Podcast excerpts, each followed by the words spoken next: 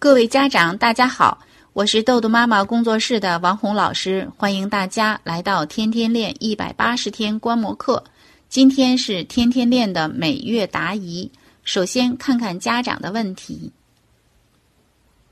这个问题呢，是一位江西的妈妈提出来的，她有两个。啊，孩子啊，一个孩子叫飞啊，是九岁；还有一个孩子叫翔，是七岁。然后妈妈问的这个问题呢，是关于这个九岁的这个男孩儿啊，这个飞不肯啊穿嗯内裤啊，现在天冷了也不肯加秋裤啊，裤子贴身一点就不愿意穿。冬天穿秋裤的时候呢，必须把裤腿扎在袜子里面，最多的时候。嗯，这个压裤腿儿啊，重复了半个小时。平时还喜欢把手指甲和上面的皮咬得光光的，啊，抠了鼻屎呢就放嘴巴里。然后妈妈每次呢，啊，就是让他挑选。呃，试穿那个舒服的裤子，然后到家里呢，真正要穿的时候，孩子还是不愿意穿，还把裤子藏起来。这么冷的天儿啊，还是穿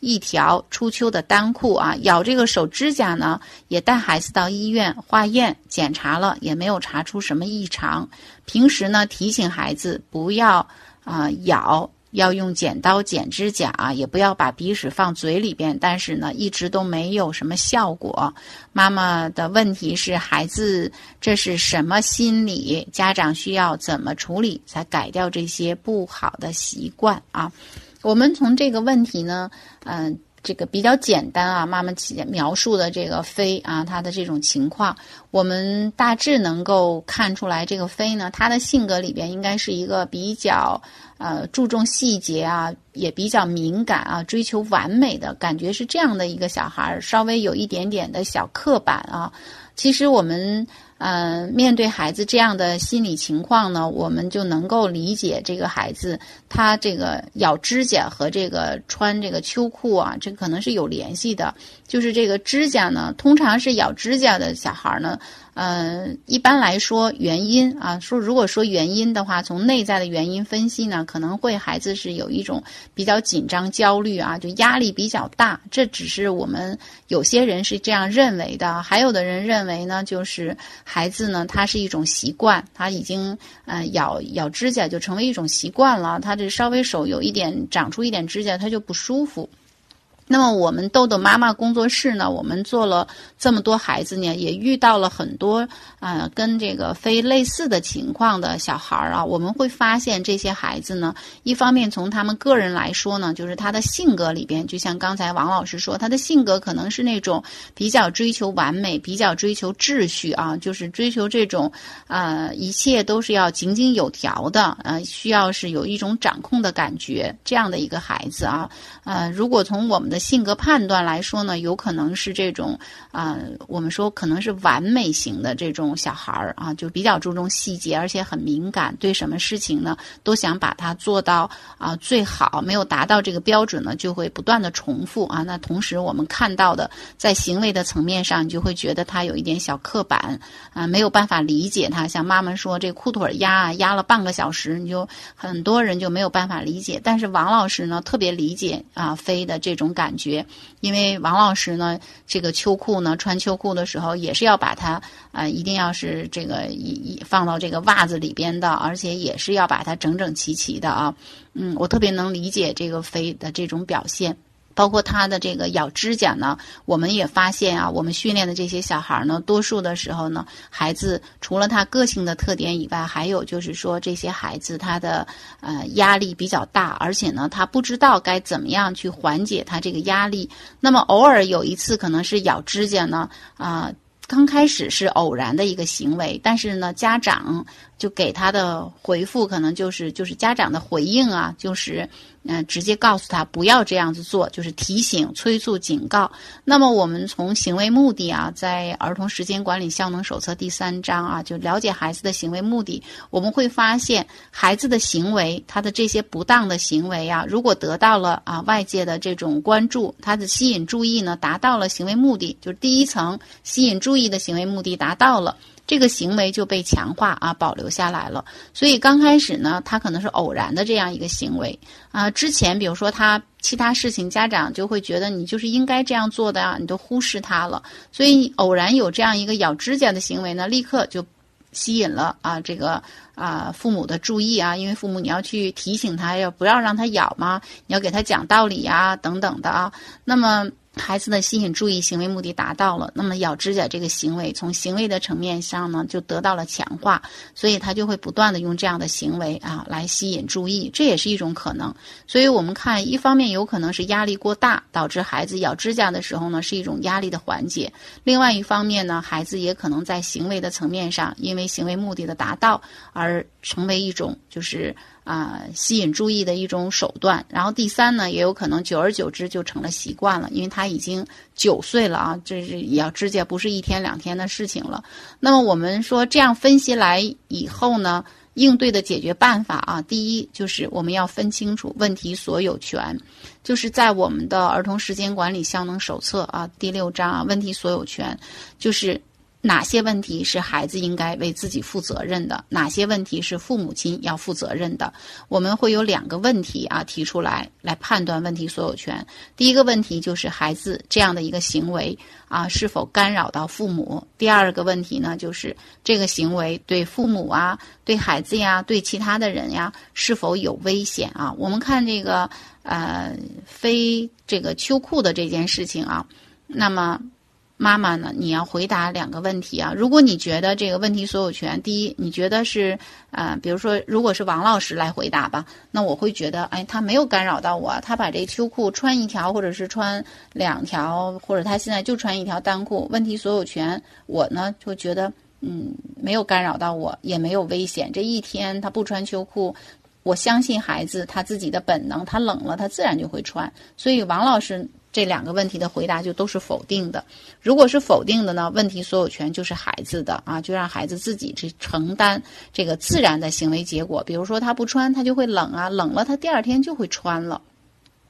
那么，如果妈妈你觉得，呃，这个问题所有权是妈妈的，你你的孩子身体，比如说可能比较弱啊，这样不穿呢，第二天一天不穿，第二天就感冒了啊。如果是这样的话，那么你可能会觉得问题所有权就是妈妈你的，你要为这个负责任的哈。如果是问题所有权是妈妈的的话呢，你就要用我的信息的方式，比如你可以跟啊飞啊就说呢啊孩子啊，当这个天冷了呀，你要不穿这个秋裤啊，妈妈就呃觉得很担心，就是当。怎么怎么样？我觉得怎么怎么样？因为天冷了，你会生病啊、感冒啊等等的啊，会影响你那个，你就没法玩了，没法上学了啊！我很担心啊！我希望你能把秋裤穿上，就用我的信息的这种方式。如果我的信息的方式呢效果不明显呢，你还可以强化一部分呢，就叫行为结果法了。行为结果法呢，在咱们的效能手册的第八章啊，就行为结果法，你就比如用这个就是合理的行为结果啊，就跟孩子啊。约定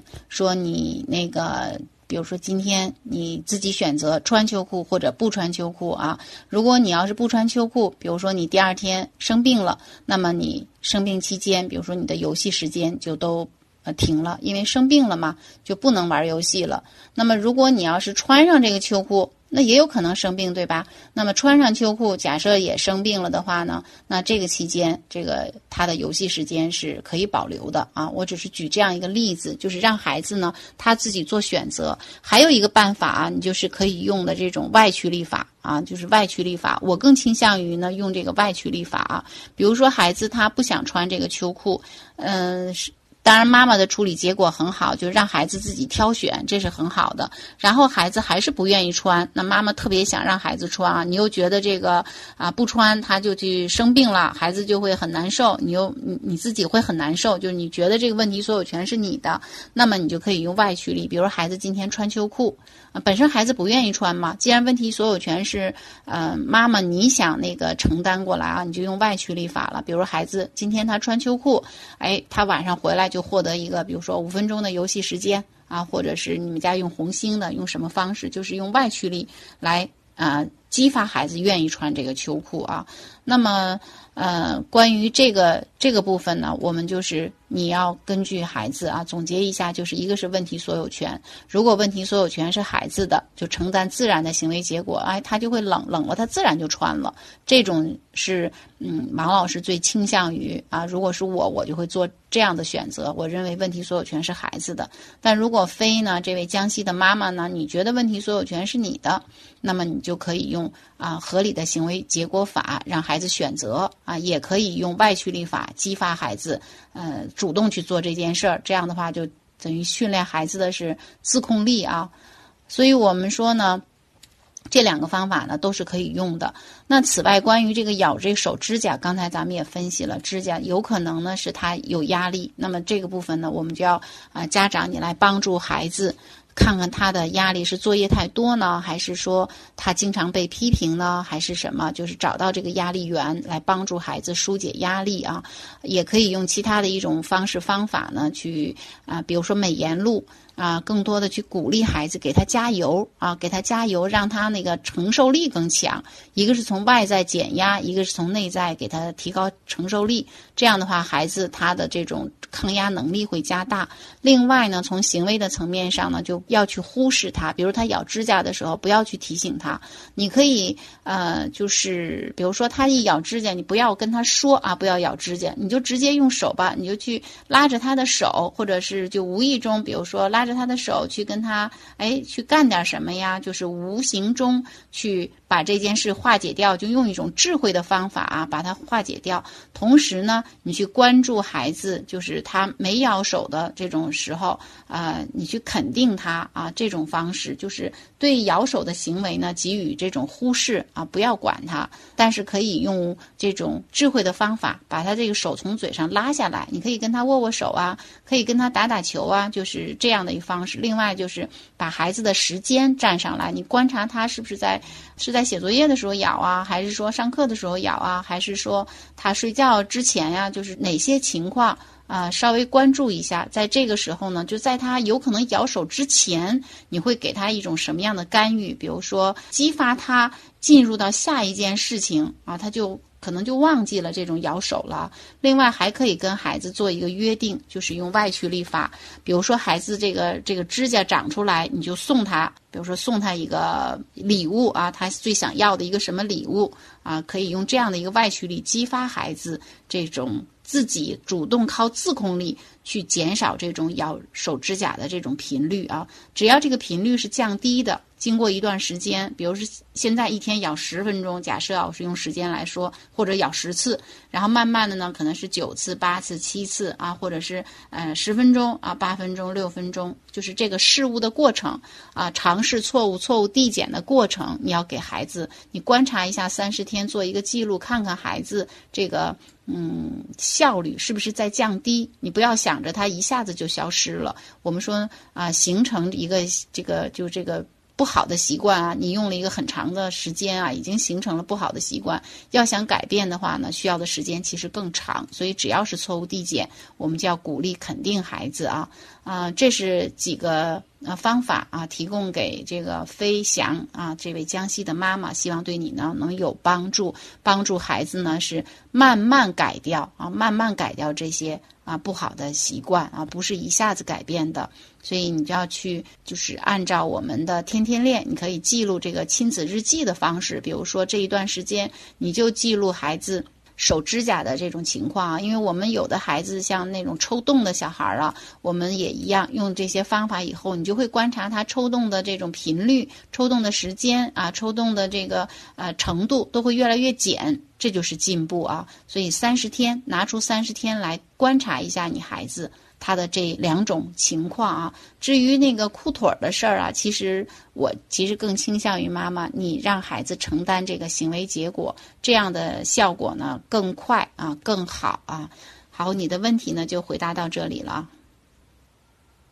今天的分享就到这里，更多信息请关注豆豆妈妈儿童时间管理公众号。如果你想像一鸣妈妈一样获得老师一对一的训练，请加微信幺三幺二零四四六六七四。再见。